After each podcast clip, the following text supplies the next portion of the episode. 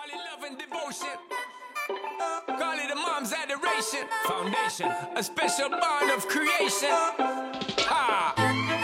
For all the single moms out there going through frustration. Clean bandit, China ball, and Marie thing make them air. She works the nights by the water. She's gone astray, so far away from her father's daughter. She just wants a life or a baby 闲话加拿大，我是小新。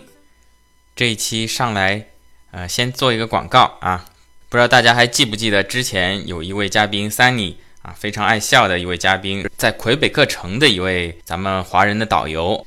加拿大知道是枫叶之国嘛，那么到了秋天，刚夏天就要说秋天的事了，因为夏天都到了嘛，这个冬天还会远嘛，秋天就那么几天，虽然很短，但是加拿大的秋天是很美的。每年的这个季节呢，赏枫，看枫树的枫叶，这个是加拿大人必备的一个活动。可以看到，连加拿大的国旗上面，在最主要的位置就是这个红颜色的枫叶。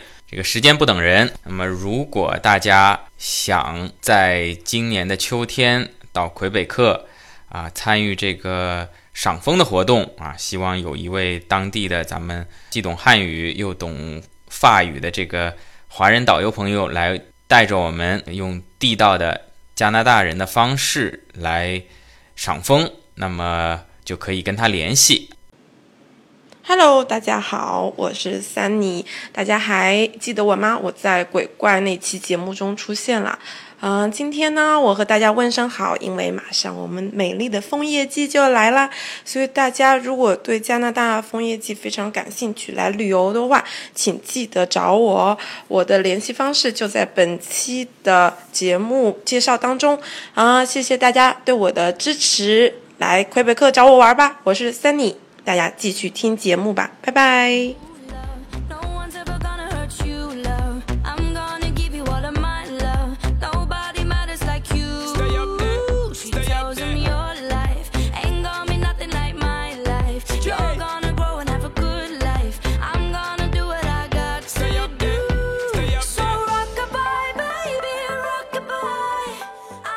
刚才嘉宾也介绍了，他是之前有一期讲魁北克城、讲韩剧的这个 Sunny，但是很不幸，我刚才看了一下啊啊，这期节目呢又被喜马拉雅给下架了啊，呃，这个让我非常的无语，因为之前这个韩剧大热的时候呢。呃，这期节目呢也是受到喜马拉雅的邀请来做了这么一期节目，传了两遍啊。第一次传了以后呢，这个喜马拉雅的小编说，能不能哎就使用鬼怪这个韩剧里面的主题曲作为背景音乐呢？我说好吧，那么咱们就换啊，换好了以后呢，哎，当时是传上去了啊。就前两天呢，突然告诉我说这节目呢，因为音乐的版权问题被下架了。OK 了，这个我觉得也是正常，就像我一直也是很支持作为知识产权方，呃，维护自己利益，这很正常啊。可能之前没听到，现在发现了，把我这个下架了，因为也。尝试了上传不同的平台，像这个在荔枝上面，它就是你传的时候，大概就是有一个人工智能的东西检测一下，这个音乐版权不在啊有问题，传上去它就告诉你不能发布。我想这个就比较方便，我当时原版的这个声音文件啊，编辑的都还在，可以另外换啊啊，不然我如哪一期节目啊，整个背景音都是用了一个没有版权的音乐，呃，那洗又洗不掉，那可惨了。那么另外呢，我还是像以前也强调过的，如果音乐侵权了，这个确实承认被下架，OK 没有问题，把这个音乐洗掉，重新再传或者就不传了，这没问题。但是这个在这个节目下面的评论，这个版权是属于啊咱们广大听友的，对吧？说不定哪位听友在下面的评论啊写了一个段子，是一个金句。以后可以千古流传的啊！你这个节目一下架，整个这些东西全没有了，我觉得这就不太尊重我们这些啊，嗯，那当然对主播来说无所谓尊不尊重，那对听友的一些劳动果成果来说就不是很尊重了。我建议是能够像这个新浪微博这样，即使原微博啊涉及了这个色情暴力啊被删了，它下面的评论啊以及评论转发啊这些内容还是在的啊。当然，你评论里面如果也有不合法的东西，是照样删的啊。但是你评论里面正常的评论，呃，它是不会被删除的啊，只是说啊，原微博啊，因为种种原因被屏蔽了。这是我给喜马拉雅的一个建议啊，至少留一个尸体在那儿啊，说这个被下架了啊。但是当初听过这个节目的听友啊，对他有什么感想啊？是应该继续留在上面的，好吧？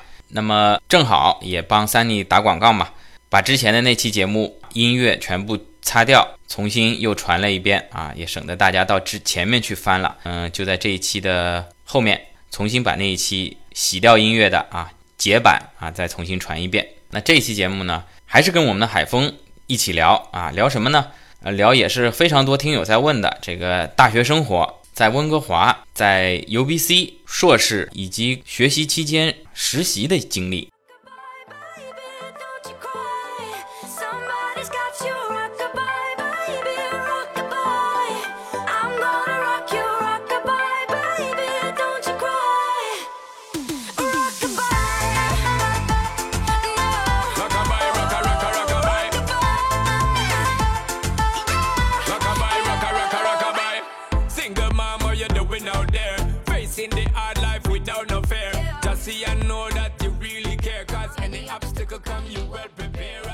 哎，海峰啊，上次咱们谈到了你租的这个房子，后来问了一下，因为是临街的关系，对吧？像这边如果临街的房子，可能会比里面的还会稍微便宜一点，没错，大概是在三百万加元左右。对。然后在加拿大房产税持有成本大概是多少啊？我问了一下我们房东，房东跟我说的是，啊，这个三百万是一个政府的估价。那我就问了他一下，每年地税要交多少？他给我的回答是每年地税要交一万左右，他没有给我一个具体的百分比。看来，呃，如果这么算下来，大概百分之零点三左右，嗯，感觉是比我在的这个蒙特利尔要低一些，因为我这边。有一个地税，还有一个它叫做学校税，因为这边教育很多也都是免费的嘛。啊，呃，两项加起来大概在百分之一左右啊。根据蒙特利尔市不同的区呢，还有的高，有的略微低一些，但是差不太多。嗯，那么看来在温哥华租房子相对来说比蒙特利尔没有贵太多吧？嗯，呃，但是从买房子来说，就比蒙特利尔贵好多了，特别是独立屋。独立屋非常贵。嗯嗯，你也到了这边两年多了，感觉是不是这两年涨得比较厉害？我在打工的时候有听一些比我年长的同事在聊，他们说就是近几年温哥华啊房价的确是蹭蹭蹭涨，应该说来说是近五年吧，应该是翻了好几番。他们之前来的时候房价可能独立屋也就一百多万就可以买了，那现在已经涨到两三百万了。那其中的房价可想而知涨得有多快，当地老百姓也是有点怨声载道。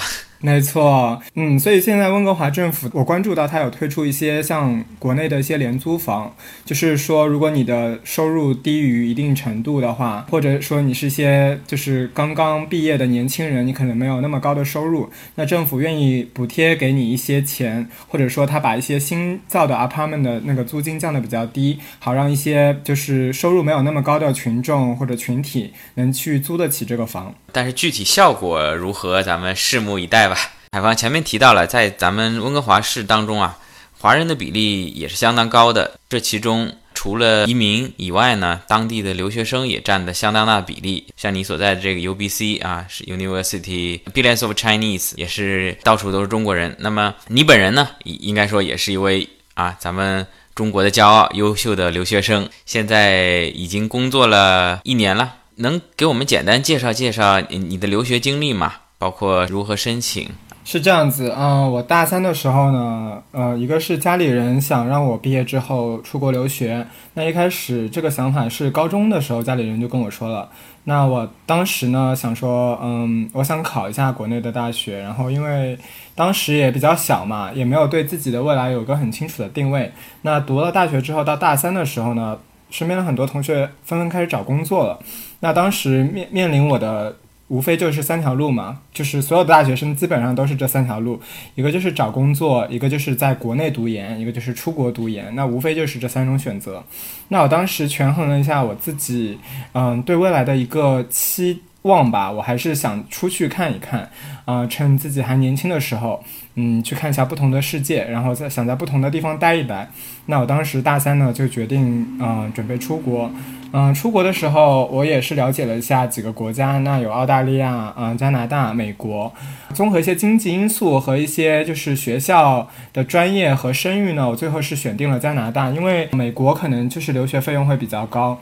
那澳大利亚那边的生活水平、消费也是比较多。那权衡之下，加拿大呢可能是一个比较经济，而且它的教育水平也相对比较高的一个选择。那确定加拿大之后呢，我就开始是申请加拿大的学校。那当时我主要申请的学校集中在了 BC 省，我 BC 省应该有申请呃两个学校，一个是 UVic，就是维多利亚大学，还有个就是 UBC 大学。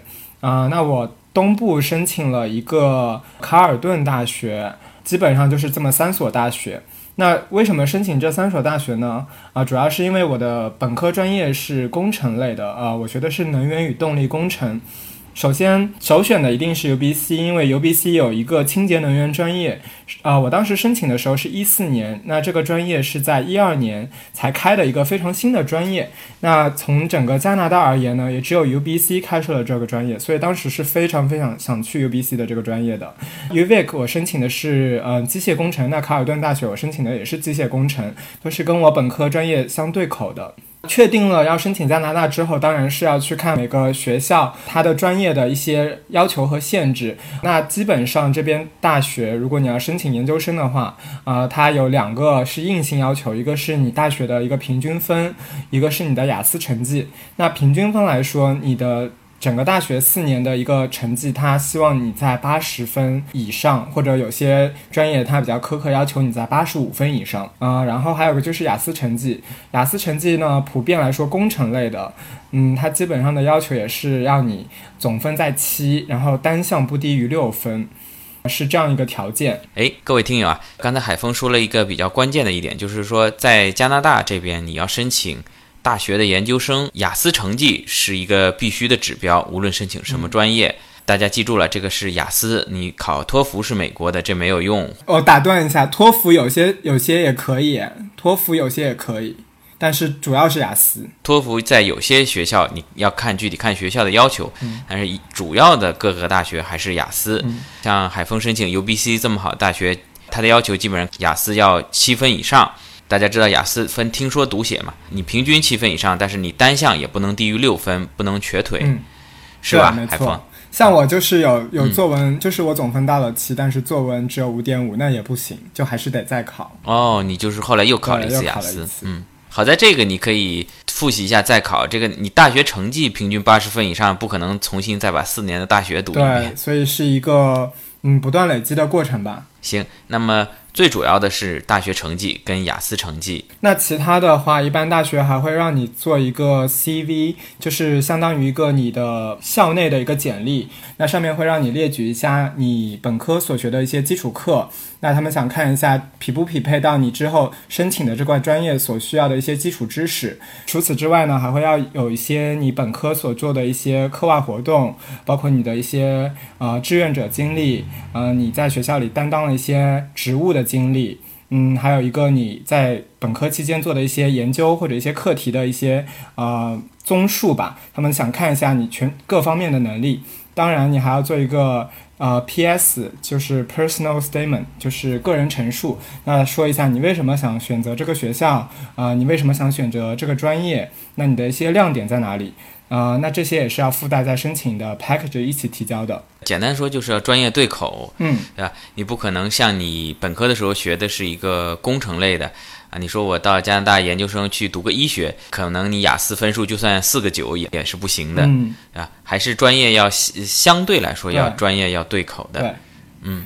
然后这边的研究生。嗯，我先说，主要是分三大科嘛，文科、理科和工科，这个是跟国内一样的。那我主要是了解，呃，了解比较多的是工科。那工科其实这边也分两个学位，一个叫 Master of Engineering，还有一个是叫 Master of Applied Science。那分呃细说就是一个工程硕士，还有一个是叫应用科学硕士。那这两个硕士是有所区别的。像我所读的呢，就是工程硕士，那它也有个名字叫叫叫授课型硕士。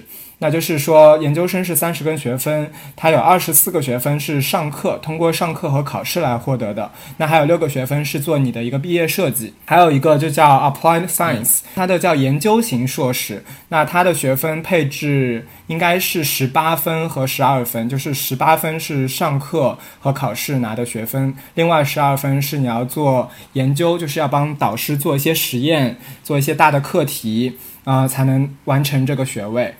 如果你是读的授课型硕士，一般是没有奖学金的。但是授课型硕士，加拿大很多会配给你一个啊、带薪实习的机会。那这个我稍后再细讲。那如果你去选了一个研究型的硕士，其实你就是像给嗯你实验室的老板打工一样，那你是可以拿到奖学金的，而且有时候学费是全免的。所以就是如果听友们想选择的时候，你要想好你之后是想选授课型的，还是想选研究型的。那研究型的呢，主要会在实验室做一些呃实验工作，或者帮老师做一些课题。那很多研究型硕士毕业的人呢，他们会继续深造去读 PhD，然后再读博士后，就更偏向于学术研究那一方面。那如果你选的是授课型的，那就是你读完这个硕士当中可能有带薪实习的机会，让你去接触社会，让你去外面工作一下。然后你毕业之后呢，能更加流畅的衔接到你的社会生活，然后衔接到你未来的工作。好的，给海峰的介绍非常的详细啊。后来三所大学你都拿到 offer 了吧？像你这种学呃，三所大学对都拿到 offer 了，但是 UBC 是来的最晚的一个。呃，当时呃 UVic 可能两三月份的左右时候就来 offer 了，然后他问我要不要去，那我一直没有等到 UBC 的拒信，我当时觉得还有一线希望吧，那还是就是没有那么及时的回复 UVic，当时还是在等 UBC，嗯，就是也算比较幸运，最后还是等来了，那 就果断选择了 UBC。其实咱们听友知道，这个学校的 offer 只是第一步嘛。那么你能不能来加拿大读书，还是呃很大程度上还要取决于你的学习签证。那么你后来又自己申请了学习签证，对，吧？没错，我个人申请的签证经历还算比较通顺，没有遇到什么问题。那基本上你拿到学习签证之后呢，你就可以根据这个学习签证，然后再去加拿大官网上填一个申请表，然后它会有一个问卷一样的形式。你做完这个问卷之后呢，它会告诉你你所需要的提交的材料是什么。那我觉得系统还是比较。友好，那用起来比较清楚，你不会漏项。它列的一张 checklist 比较清楚，然后你根据这个 checklist 一个个准备材料，然后网上提交，提交完之后如果通过了，他会给你一个通知。所以整体来说还是比较简单。说到 UBC 啊，我好像听说这个 BC 省的大学啊，它的学费要相对来说比像多伦多大学要便宜一些。你在 UBC 一年的学费是多少啊？就是我了解每个专业不一样，就像我刚才说的，如果你是读授课型的，那是普遍比那个研究型的贵。研究型的可能一个学期，呃，一个 term 它的学费在两千到三千左右。那一年有三个 term，你不是不一定每个 term 都要去上，但是一年就是每四个月就算一个 term 了。那我读的授课型就会比较贵，而且我这个专业呢是比较新的一个专业，那就更贵了。我的专业一个 term 的价格就要九千加币，那一年的学费就是啊两万七千加币。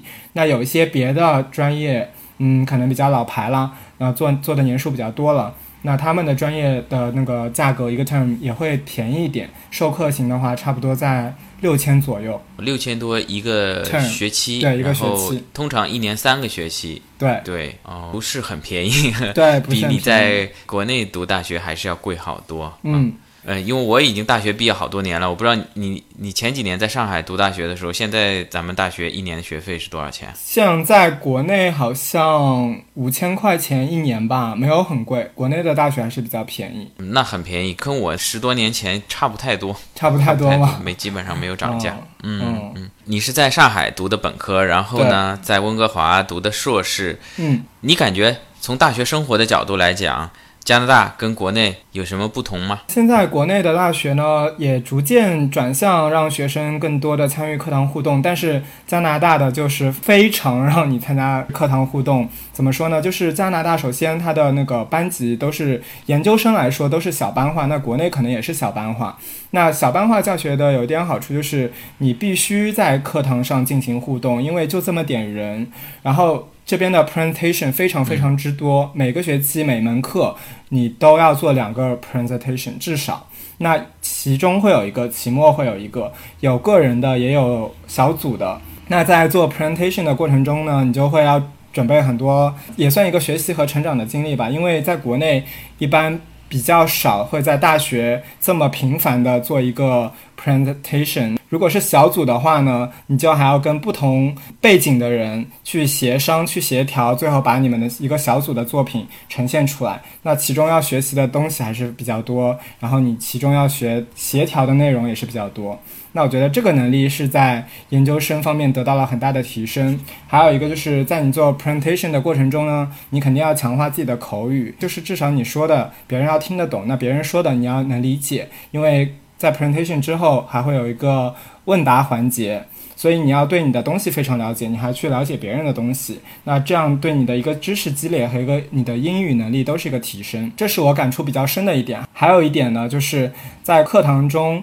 啊，这边的同学非常非常热爱问问题。在国内读过大学的同学也都知道，就是一般一个班四十多个人，老师问下一个问题，大家心里都是说不要来抽我回答，或者是死气沉沉的，没有什么人愿意答。那这边不是，这边在老师讲课的过程中呢，很多同学他会主动打断老师，说：“哎，老师这里我有个问题不懂。”那很多同学，因为他们背景不一定相同，问的问题有可能在学过的人听来很简单，但是他们也不会不耻下问，就是再简单的问题，只要我不懂，我就会问。然后老师再简单的问题，不管多简单，他都会非常耐心的解释。那我觉得这一点是跟学校国内大学一个氛围上的不同，课堂氛围上的最大的不同。你感觉学业压力大吗？有人说在国外读大学呢还是比较轻松，除了在交论文和做这个 presentation 以外呢，其他时间基本上还是比较轻松放羊的。但是，但是几乎每周都有小考试、小论文，然后隔几周就有一个演讲，是这样吗？压力大不大？对，是这样的。那刚从国内过过来的。那第一个学期呢，一般都是一个过渡期，那你肯定要适应这边的一些。嗯，课堂上的就是讲课速度啊，老师的一些口音，还有你一个英语的过渡期，因为你在国内肯定不是一个全英语的环境，那你到这边是一个全英语的环境，一下子你可能肯定会有那么一段时间是适应不了的，肯定会记不住东西或者跟不上节奏。那这个适应期呢，我觉得是呃一到两个月或者一个学期，那这这都是正常的。那第一个学期的课。大家啊，学校可能也是考虑到大家会从不同的地方来，会有不同背景专业的同学学这个项目。那第一学期的课程设计呢，不会排得特别紧，所以第一学期还可以。那第二学期呢，就是重磅炸弹了，就是专业课知识和一些比较难的课程都会放在第二学期。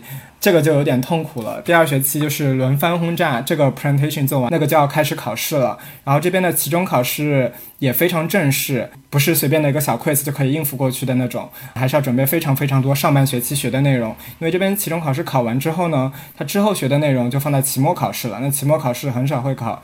前半段的东西，所以这边期中考试还是很有难度的。所以我觉得整体来说，第二学期还是比较痛苦的，不停在考试做 presentation 之中徘徊。那很多同学在期中考试和期末考试前夕都会住在学校的 study room 里边，真的是住在那里边，就不回家了，也是非常的拼。怎么样？你都顺利的通过，有没有挂科过？啊，挂科，那这边我觉得整体老师还是比较仁慈的，给的分也还可以，不会特别低。但是考试还是有难度。那你这个硕士总共读了几年？几个 term？两年六个 term 是吗？正常学习是三个 term，只有三个 term。那当中我还读了就一年。对，嗯，一年。那我当中还穿插了两个 term，就是八个月的实习。呃，是穿插的实习，不是说全读完了再开始实习。对，这边的实习是有个规定，它就是你最后一个 term 是必须要回学校读的，你不可以。就是做完实习就继续工作，这是不允许的。说到了这个实习，因为我们在国内大学好像也也实习，但是 就有点倒江湖，随便找个单位去混几个礼拜。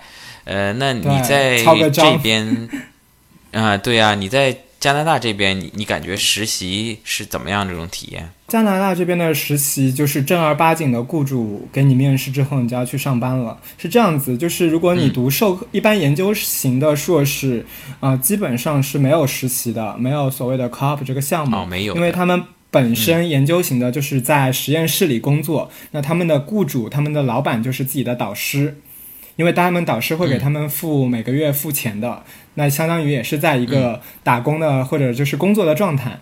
那只有授课型的硕士，因为他们是平时都是在读书，没有实验室的工作，也没有所谓的导师。那他们一般项目呢会带有一个带薪实习的机会。带薪实习的过程呢，就是在你读到第二个学期，就是在你最后一个学期之前，你就有机会向学校去申请参加这个项目。那你当然可以选择不参加，那基本上所有人还是会选择去参加，那毕竟是一个很珍贵的机会。那参加这个项目呢，学校会先给你做一个培训，他会给你做一系列的嗯职场培训，比如说你的 resume 该怎么写，你面试有哪些技巧。那你该怎么准备你的面试？那它一个个环节也是做得非常非常详细，它会有一系列的课程让你去参加，并且让你亲自去做一份呃你的 resume，做一个模拟面试。那它的流程就是非常详尽。那等你这一套做完了，学校觉得你有这个能力去参加一个面试了，他才会给你通过这个 co-op 的项目，才会把你放到一个平台上，让你去找工作。那这个工作呢，都是各个公司。去找学校合作，然后学校自己也会外出找一些公司来让他们给学校一些学生实习的机会，那都会放到一个平台上。那你自己每个学生每天就要刷那个平台，看哪些公司跟你的专业背景是相符合的，你就可以去投那个简历。投完简历之后呢，公司会先筛选所有人的简历，然后选出几个 candidate 去面试。然后面试的话，就是是正儿八经的面试，就是像。就是招正常员工一样，他会问你一些，你为什么会对我们公司感兴趣？就是比较正规和系统的面试。那具体每个公司问的问题也不太一样，那准备的东西也不太一样啊、但是这些东西呢，我们都会从那个学校那边学到一些技巧。那面试完了之后，如果公司觉得你是一个符合他们标准的呃 candidate，他们就会给你发一个 offer。那这个 offer 上面就会有四个月、八个月或者十二个月。那我收到的 offer 是四个月的。那我当时是过去做了四个月之后啊、我就问这个公司有没有机会能再延长四个月，因为对一个公司来说，前四个月你基本上只能了解一些非常皮毛的东西，不会很深入的了解这个公司的业务。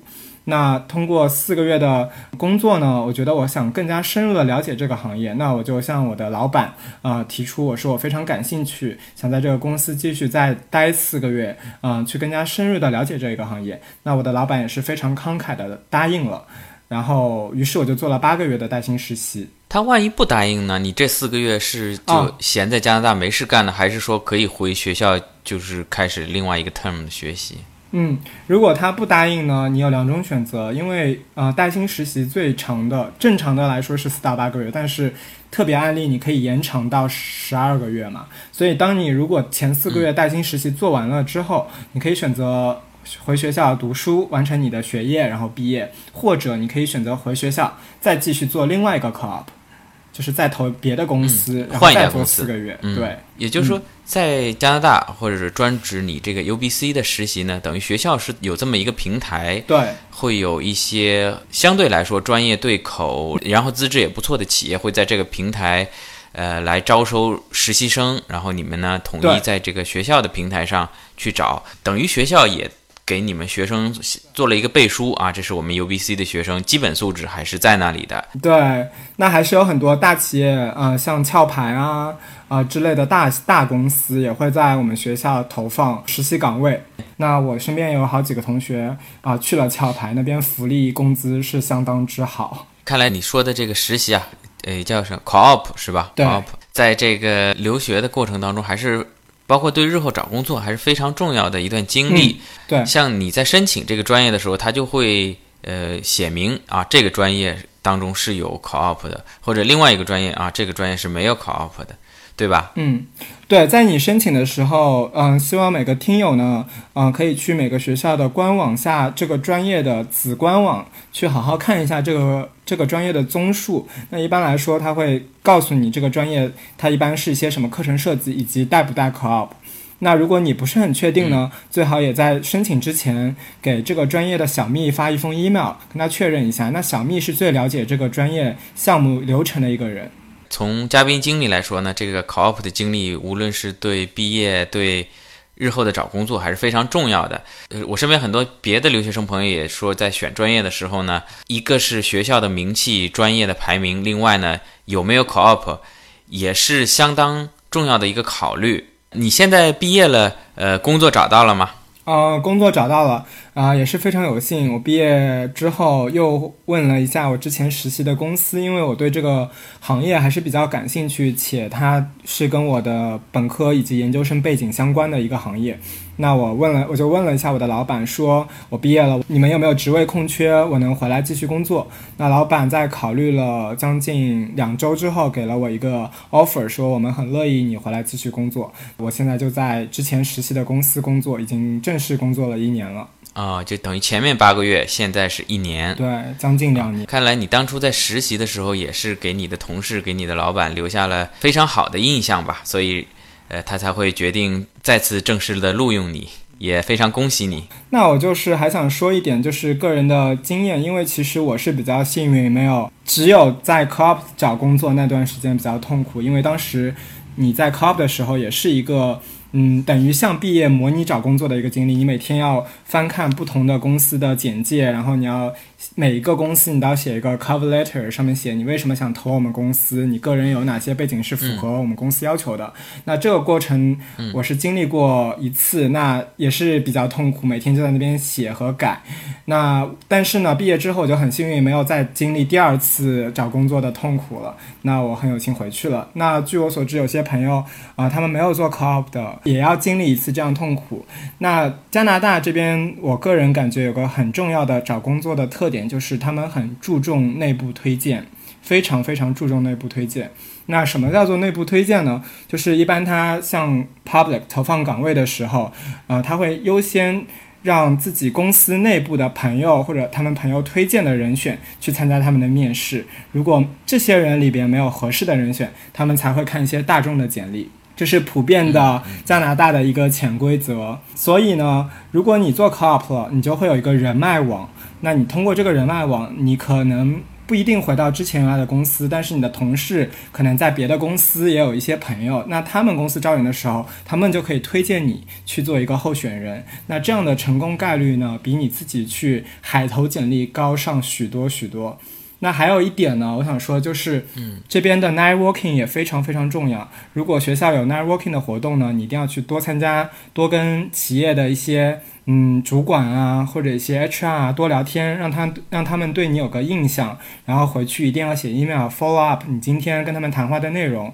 然后，如果他们公司一旦有 opening 啊开放的话，一旦有职位空缺，你就要及时去跟进。那这样子，人家对你有个印象，和人家完全对你没有印象，那是有一个天壤之别的。那如果你 networking 去的不够多呢，你还可以选择在这边注册一个 LinkedIn。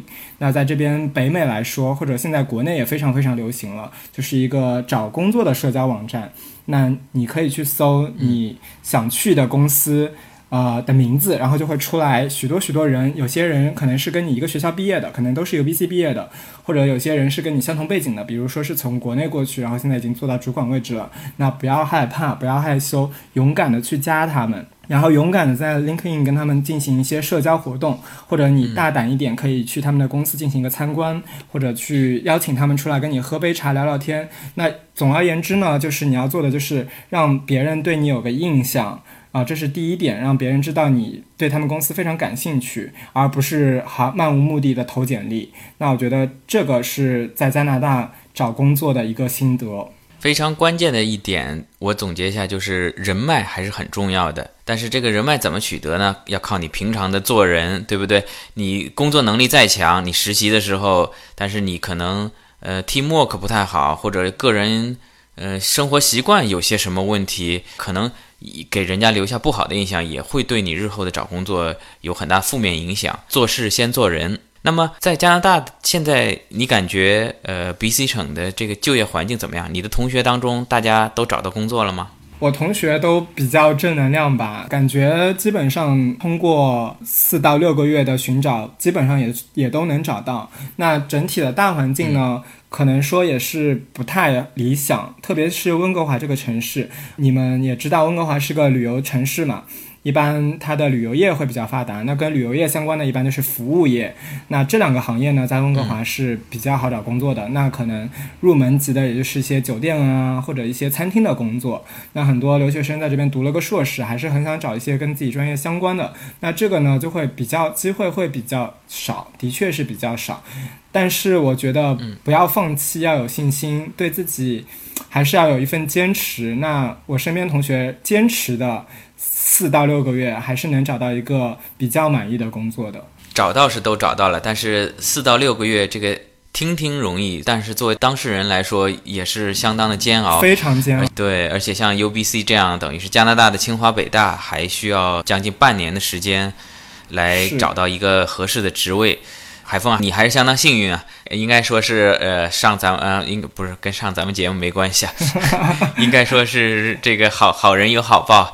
当然，工作是一方面了，但是像很多美国的朋友知道，在美国，你大学研究生毕了业以后，嗯，你找到工作也不见得能留在美国工作，因为他的这个工作签证要抽签 H1B。现在，呃，这个川普大总统上台以后，可能又要改革，按照工资的这个金额来分之类。那么在加拿大，你这边的政策是怎么样呢？在在 BC 省？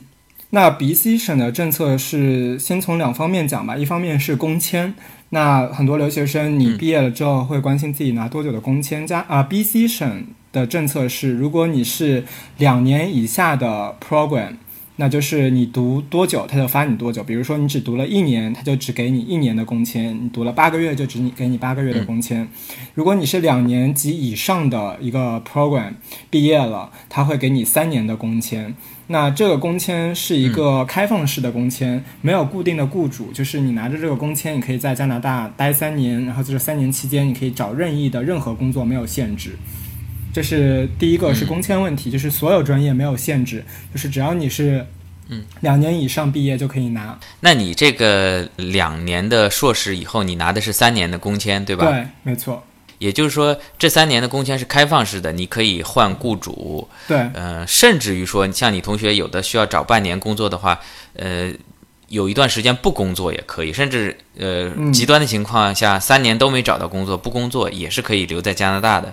对吧？对，没有问题，这是没有问题。很多同学他们毕业了之后直接回国，也会申请一个工签，因为这样子如果过来玩也很方便，也很方便。那海峰一年也好，三年也好，这个工签开放式工签终究是有时限的。嗯，那么如果到了期以后。怎么办呢？如果这家公司继续要雇佣你，我们再申请什么签证呢？如果你三年工签过期了，然后你在一家公司工作，这家公司想继续雇佣你的话呢，你可以向公司请求让他们帮你续一个工签。那我个人没有续过，所以具体流程我不知道，但是我有一个大概的了解。呃，那续工签呢？他们加拿大会有一个劳动力市场评估的一个机构去评判你在这个。公司的这个岗位是不是一个最优质的 candidate？如果你是一个最优质的 candidate，他们才会给你发放继续续这个工签。那如果他们觉得在整个加拿大市场之后，啊，在整个加拿大市场有别的 candidate 可能可以替代你这个岗位，就是说你的技术含量并没有那么高，可能他们也会终止你的工签。这是我所了解的。就是说，即便公司要你，但是移民局觉得，哎，这个职位有很多 candidate 加拿大本地人可以做，你不需要雇佣外国人，那么就很遗憾的就只能结束这个工签了，对吧？对，这是我所了解的，当然可能不太准确。如果有朋友续过工签，可以在就是小新的下面继续留言，然后小新在以后的节目可以更正一下这个点。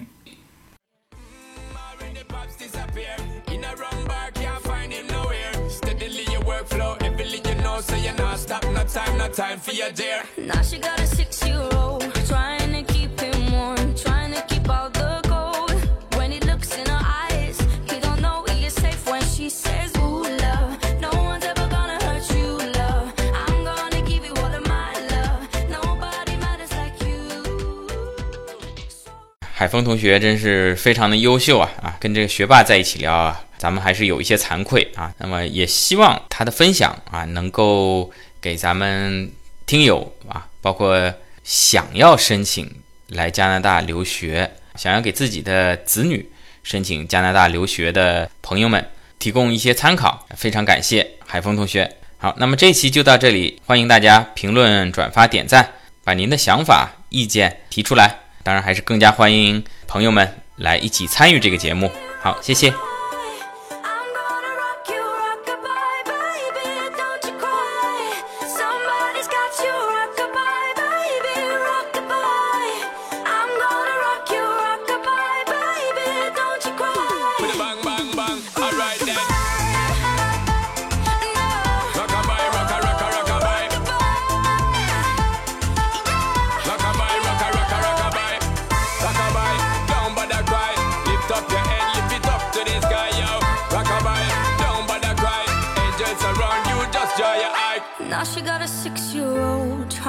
Keep him warm, trying to keep out the cold.